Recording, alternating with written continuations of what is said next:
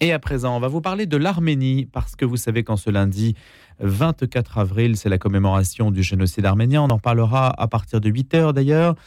On va vous parler aussi de la situation extrêmement tendue dans ce territoire du Haut-Karabakh ou Artsakh, qui forme un territoire enclavé dont les habitants manquent de tout dans l'indifférence quasi générale de la communauté internationale. L'Azerbaïdjan a d'ailleurs annoncé hier avoir installé un premier checkpoint à l'entrée du corridor de la Chine, le seul axe routier reliant l'Arménie à cette région donc disputée du Haut-Karabakh. Je vous propose un reportage réalisé par deux jeunes journalistes, Arnaud Spiliotti, qui collabore à la Libre Belgique, et Léo Wagemans, en master de journalisme à Bruxelles. Ils ont rencontré là-bas deux comédiens qui sont frères et sœurs, et ils viennent tous les deux de la ville de Stepanakert, la capitale du Haut-Karabakh. Avec le théâtre, ils se battent pour défendre la culture arménienne.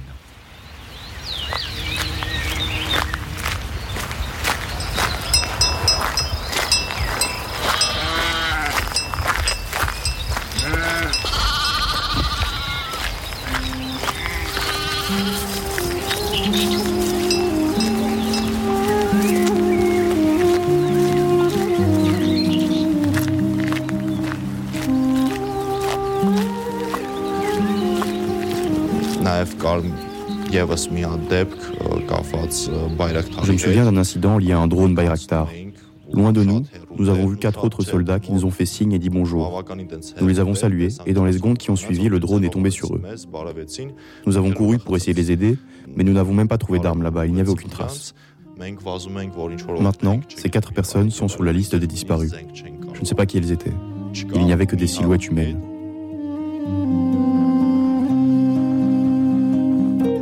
Շատ շենգենաս մեր Ղարաբաղ, մեր ջիրակ են շող ու շափաղ, մեր տոն ու տեղ հող ու հոտաղ, ինչ վերոնինք La Tsar est petit, mais il est partout. Chaque coin est un jardin, chaque fils est une montagne. Afin que tu demeures à jamais, je suis prêt à tout donner.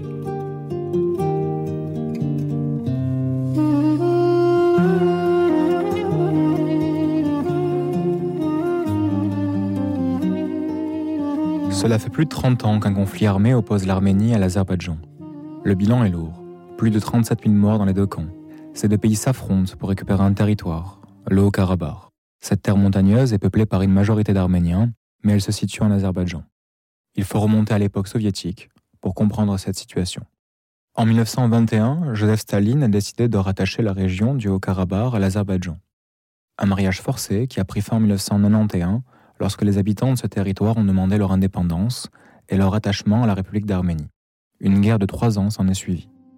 À ce jour, la République du Haut-Karabakh, ou Atsar en arménien, ne bénéficie d'aucune reconnaissance internationale.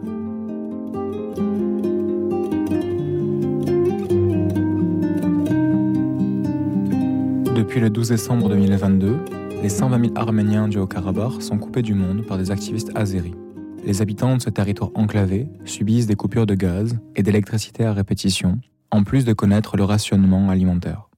Paris et Washington demandent instamment la levée immédiate par l'Azerbaïdjan du blocus du corridor de Lachin. Pour le Premier ministre arménien, l'origine de ce blocus ne fait aucun doute. L'Azerbaïdjan a d'abord bloqué le corridor de la Chine, puis le gazoduc qui alimente le Haut-Karabakh. Amnesty International dénonce dans un rapport une situation humanitaire catastrophique. Une guerre idéologique se déroule actuellement dans le Haut-Karabakh. L'Azerbaïdjan cherche à effacer les traces de la présence millénaire des Arméniens sur ce territoire. Des centaines de tombes, d'églises et de monuments ont été détruits. Nous avons rencontré deux comédiens qui sont frères et sœurs. Ils viennent tous les deux de la ville de Stepanakert, la capitale du Haut-Karabakh. Avec le théâtre, ils se battent pour défendre leur pays et sa culture. Samvel a 20 ans. Après deux ans de service militaire obligatoire, il a pu entamer des études de théâtre afin de devenir comédien. Pendant la dernière guerre du Haut-Karabakh, il était mobilisé alors qu'il avait seulement 18 ans. Sa sœur, Shorej, a 23 ans. Elle a quitté Stepanakert deux jours avant le début du blocus. Elle devait se rendre en Belgique pour y faire des représentations théâtrales. Entre résistance et résilience, l'art devient une arme pour conserver le patrimoine arménien du Haut-Karabakh.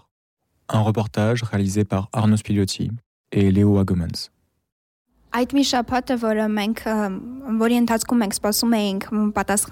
La semaine pendant laquelle nous attendions la réponse de l'ambassade a été assez difficile. La situation était très incertaine et je me sentais impuissante. J'étais loin de chez moi et je ne savais pas comment je pouvais être utile, comment aider mes proches et mon peuple dans cette situation. La seule chose que je pouvais faire à ce moment-là était de participer aux manifestations organisées devant le bureau de l'ONU à Yerevan. Puis, lorsque nous avons reçu une réponse positive de l'ambassade, j'ai douté pendant un moment. Je ne savais pas s'il était opportun d'aller à l'étranger et de continuer mon travail dans cette période difficile. La meilleure option pour parler au monde était de présenter notre pièce qui parle du peuple d'Atsar.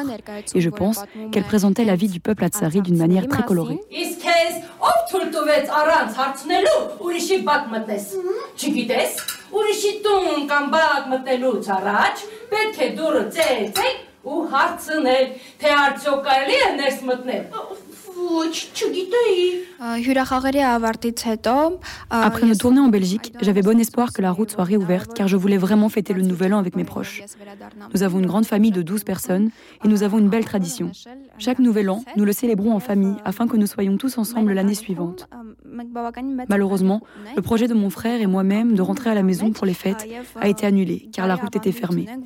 Alors, on espérait qu'au moins nous pourrions être ensemble pour Noël, mais cela a été également annulé. Pour rendre aussi utile que possible le temps que je passe à Erevan, j'essaye d'assister au spectacle, de regarder, d'apprendre, de développer ma vision du monde pour apporter un jour cette expérience à Stepanakert. Aller au théâtre est la chose la plus thérapeutique pour moi en ce moment. Je ne perds pas contact avec mon monde et j'arrive un peu à me détacher de la réalité qui est extrêmement difficile à accepter. Samvel étudie au conservatoire de la ville de Yerevan. Il nous a donné rendez-vous au troisième étage de ce bâtiment qui date de l'époque soviétique.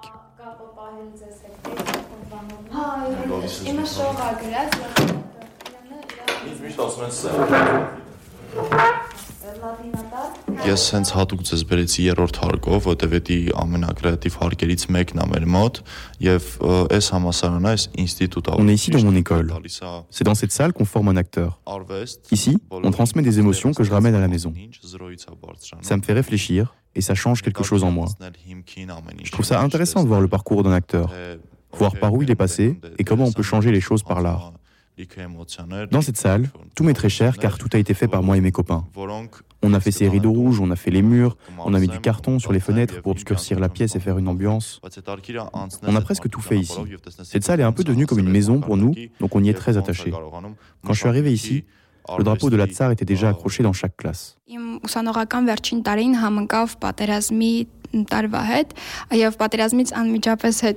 Je n'aurais jamais imaginé que je pourrais travailler comme comédienne. Après la guerre, le théâtre était en grande difficulté. Il y avait un exode de jeunes et le théâtre avait besoin de nouveaux acteurs.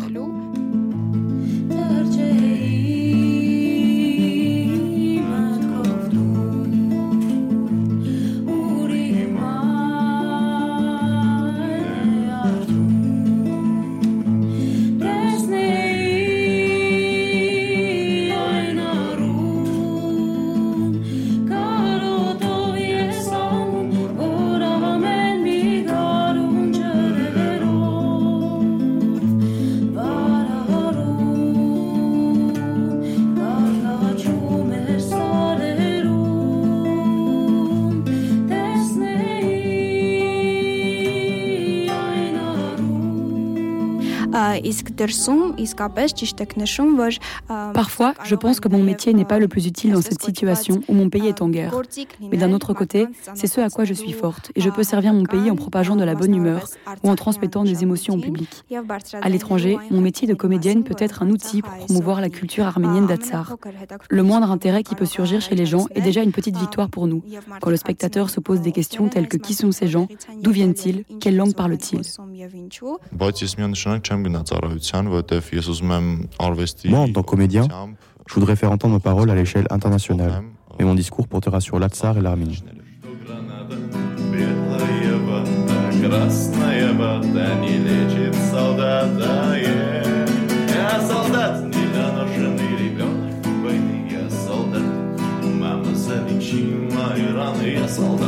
солдат забытый богом страны, я герой. Скажите мне, какого avant d'entrer au conservatoire, Saint-Vel, comme chaque jeune arménien, a dû faire un service militaire obligatoire de deux ans. Au bout de deux mois de service, la guerre a éclaté. Après 44 jours d'affrontements particulièrement meurtriers, l'Arménie a perdu la guerre. Cette défaite a entraîné la perte des deux tiers du territoire du Haut-Karabakh et a fait plus de 6000 victimes dans les deux camps. Des milliers d'Arméniens ont dû être déplacés. Mon premier contact avec la mort, c'était avec celle d'un ami qui a été blessé. C'était pendant la guerre. Ils avaient des mortiers. C'est une très mauvaise arme parce qu'on n'entend pas quand ils tirent. On n'entend qu'au dernier moment et on a trois secondes pour se sauver, ce qui est presque impossible.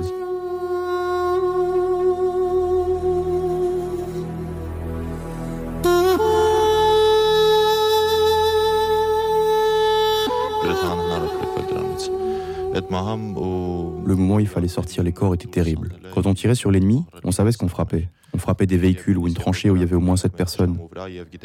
Et quand la nuit arrive, on reste seul avec ses pensées. On pense qu'on a les mains ensanglantées. On vient de décider du sort d'un homme. Ces pensées nous rongent et on voit les mêmes scènes dans nos rêves. Il y avait aussi beaucoup de mercenaires, c'était effrayant. Quand tu tires, tu vois comment la balle le frappe. Il tombe et se relève comme dans un film d'horreur.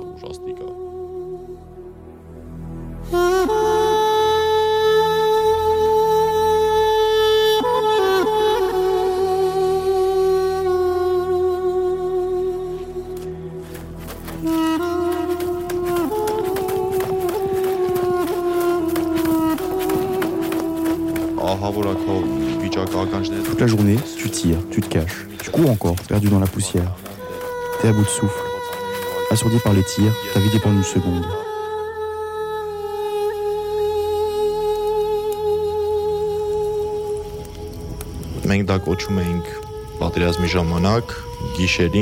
Il y a une chose que j'ai ramenée avec moi de la guerre. On appelait ça la minute du soldat. Pendant la nuit, quand tu étais seul et qu'il n'y avait pas de tir, à ce moment-là, tu pouvais revivre ce qui t'est arrivé et tirer de bonnes conclusions pour le lendemain. Tu commences alors à répondre à tes propres questions pour ne pas devenir fou. Tu penses que tu as décidé du sort d'un homme. As-tu le droit de vivre maintenant? Cela fait plus de trois mois que Shor et Samval sont séparés de leur famille. Le corridor de Lachin, la seule route qui relie l'Arménie au Karabakh, est bloqué par des activistes azéris. Seule la Croix-Rouge et les forces russes du maintien de la paix peuvent franchir le blocus pour venir en aide à la population.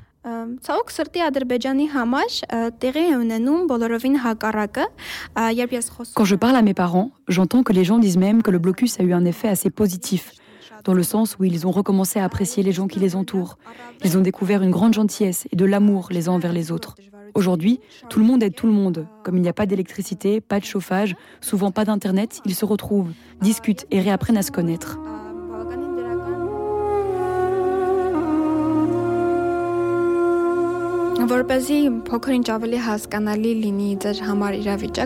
Il y a quelques jours, ma sœur cadette de 14 ans a dit pour la première fois de sa vie qu'elle était heureuse.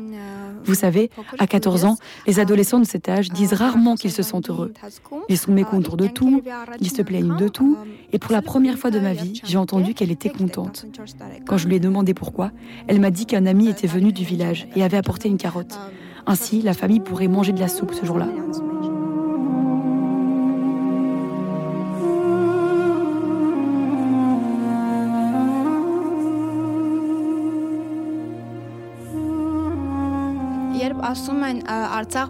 Quand on dit que la Tsar est une zone de guerre, les gens s'imaginent que c'est un champ de bataille où il n'y a que des ruines. Mais en réalité, au fil des années, les habitants de Tsar ont fait des efforts et travaillé pour rendre le pays aussi accueillant que possible. Si la paix est rétablie, je crois que Tsar deviendra un pays vraiment prospère. L'avenir des Arméniens du Haut-Karabakh reste incertain. Selon Elise Bogossian, responsable de l'ONG Elisker, qui intervient depuis plusieurs années en Arménie, nous sommes face à un ethnocide. Aujourd'hui, c'est un véritable nettoyage de l'histoire, du patrimoine, chaque bout de territoire qui est conquis. Depuis la fin de la guerre de 2020, il y a plus de 150 sites religieux et monastères qui ont été détruits. Les tombes sont systématiquement profanées. Toute trace de langue arménienne est effacée. L'histoire est réécrite. Donc, euh, le mécanisme est très pervers parce qu'il consiste non seulement à nous chasser, à nier notre existence, mais en plus à effacer notre trace, notre histoire, notre présence millénaire dans cette région-là. Même le jour où le corridor va être libéré, le corridor de Latine, on n'a pas de garantie que ça ne va pas recommencer deux mois plus tard.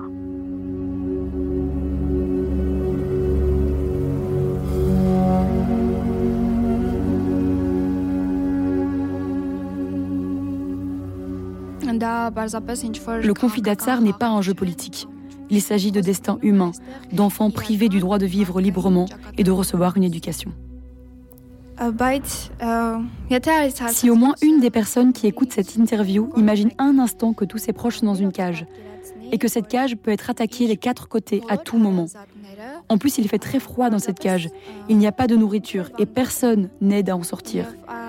Si au moins un des auditeurs s'imaginait que ses proches sont là, dans cette cage, je pense que la situation deviendrait plus tangible et compréhensible pour lui. Peut-être qu'alors, les gens pourraient nous comprendre.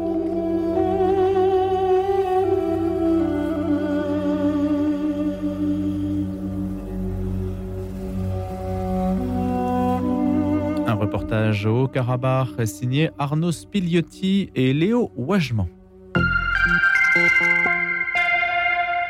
Un jour, une histoire à présent avec évidemment L'événement principal du week-end pour l'actualité de l'Église à Paris, c'est la béatification de cinq prêtres martyrs de la commune. On va revenir sur cet événement avec le Père Alberto Toutin, supérieur des religieux de Picpus, qui est avec nous ce matin. Bonjour Père. Bonjour, euh, bonjour à vous tous, euh, auditeurs et auditrices. Bonjour. Alors un grand succès à Saint-Sulpice, 3000 hein. personnes étaient réunies pour cette béatification qui, j'imagine, a été vécue de manière intime et profonde par votre congrégation. Tout à fait, tout à fait. Non seulement par des frères et sœurs de la, de la province de France, mais aussi par des, des frères et sœurs laïcs et, qui sont venus des, des 13 pays différents. Donc, c'était un événement, j'allais dire, d'une portée euh, internationale, comme c'est d'ailleurs notre congrégation qui est présente sur 32 pays. Donc, c'était une joie partagée non seulement euh, avec les églises local de Paris, Saint-Étienne, c'est et, Monde, particulièrement les diocèses d'origine de nos martyrs, mais aussi euh, pour l'Église universelle. Et donc, ce sont bien des martyrs de la commune. Comment avez-vous présenté les choses en interne?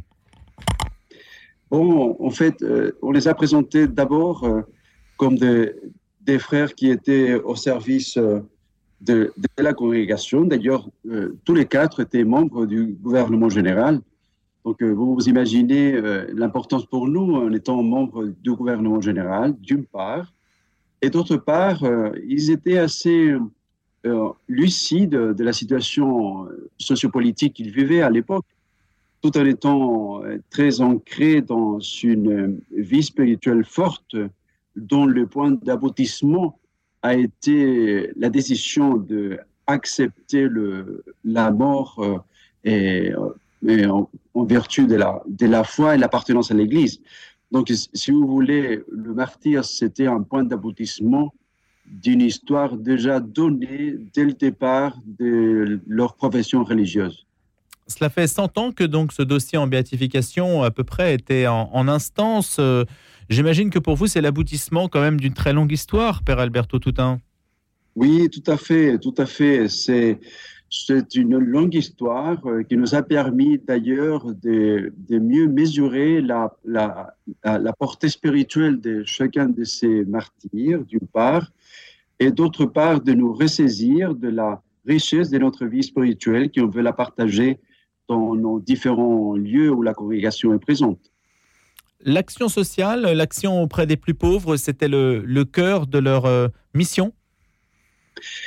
Oui, oui, tout à fait, tout à fait. Et d'ailleurs, euh, ils étaient, notre maison ici à Picpus, à Paris, avait été ouverte pendant la, disons, les sièges prussiens et était devenue un hôpital de campagne. Si vous voulez, une image qui est très utilisée par le pape François, on l'avait déjà mis en pratique avant l'heure, quoi. Et d'autre part, euh, c'est parmi eux, il y en avait certains qui étaient partis en Belgique aussi pour un, service auprès du, du, plus pauvres, mais d'une façon qui est très discrète. Je vais dire, le, témoignage de ces quatre confrères était tout simplement de faire le bien inspirés par la foi, mais sans faire trop de bruit. Merci d'avoir été avec nous ce matin, Père Alberto Toutain, supérieur général de la congrégation des Sacrés-Cœurs de Jésus et de Marie, en écho à la béatification de cinq prêtres martyrs de la commune de, 1870 et c'est survenu en 1871. Excellente journée.